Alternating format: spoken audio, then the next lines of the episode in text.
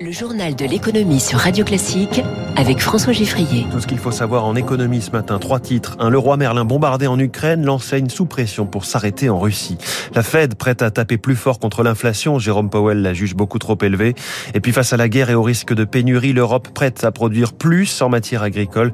Tant pis pour son plan vert. Premier invité ce matin, Éric Thirouin, président de l'Association générale des producteurs de blé sur Radio Classique à 6h45. Le journal de l'économie sur Radio Classique. Journal de l'économie qui démarre avec une pression maximale sur Auchan, Decathlon et autres enseignes de la galaxie muliaise pour stopper leurs activités en Russie.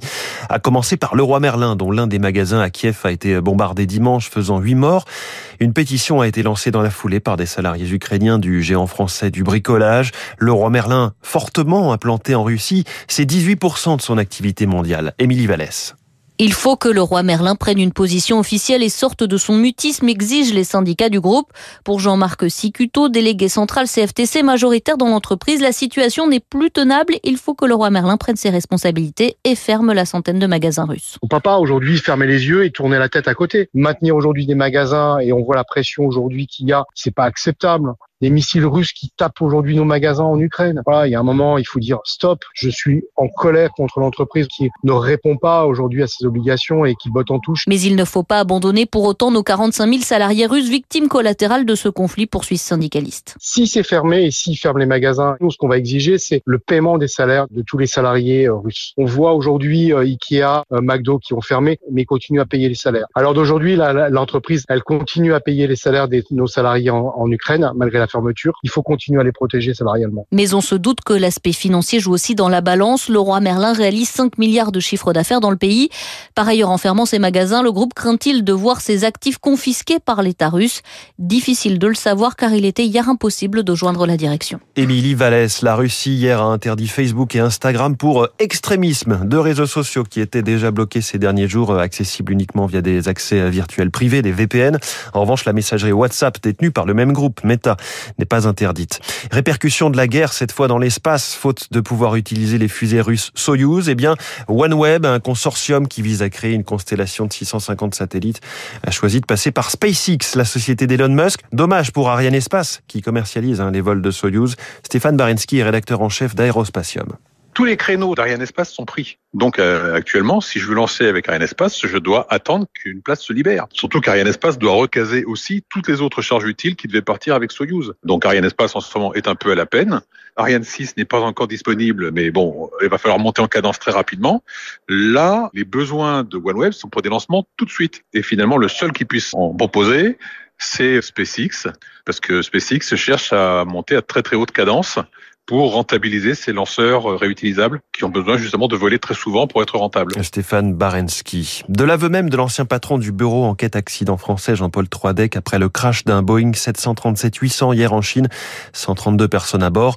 Les données du vol sont très inhabituelles. Une forte chute en une minute à peine, puis une remontée et à nouveau un plongeon dans une région montagneuse.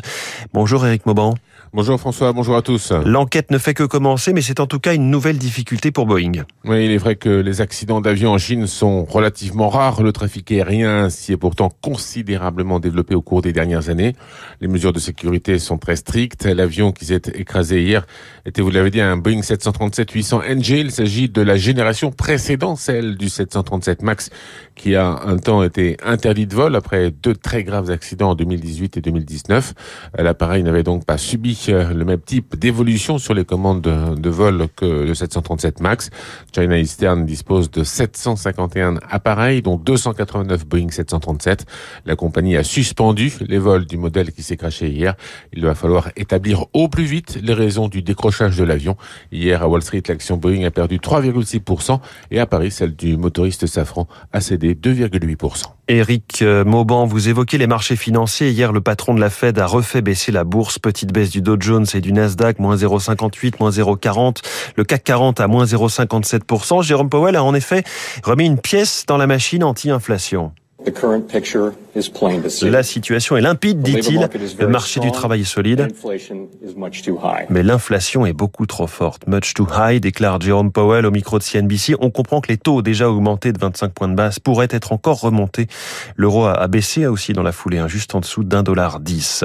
Beaucoup d'impatience et d'angoisse dans le milieu de la gastronomie. Aujourd'hui, le guide Michelin va dévoiler son palmarès pour 2022. Alors, être étoilé, c'est 80% de chiffre d'affaires en plus dans les trois ans qui suivent, hein, selon une étude menée par Olivier Gergaud, professeur euh, spécialiste de la restauration à Kedge Business School. Pour autant, ce n'est pas forcément plus rentable le profit n'augmente pas de manière proportionnelle au chiffre d'affaires. Il reste plutôt stable parce que lorsque l'on est dans l'environnement du Michelin, il y a tout un tas d'investissements qui sont nécessaires dans un cadre plus luxueux et dans des matières premières qui sont plus coûteuses, un personnel qui est plus nombreux. La rentabilité est de l'ordre de 2 à 3 par rapport au chiffre d'affaires. C'est tout à fait comparable au restaurant classique non étoilé. Et l'obtention d'une étoile va aussi engendrer un certain stress pour les chefs. Il est nécessaire de maintenir un chiffre d'affaires élevé. Et pour cela, il faut conserver l'étoile. Donc oui, c'est très compliqué de maintenir un équilibre financier dans la galaxie du Michelin. Voilà, et puis c'est la dernière pièce du puzzle financier des JO de Paris 2024, la billetterie.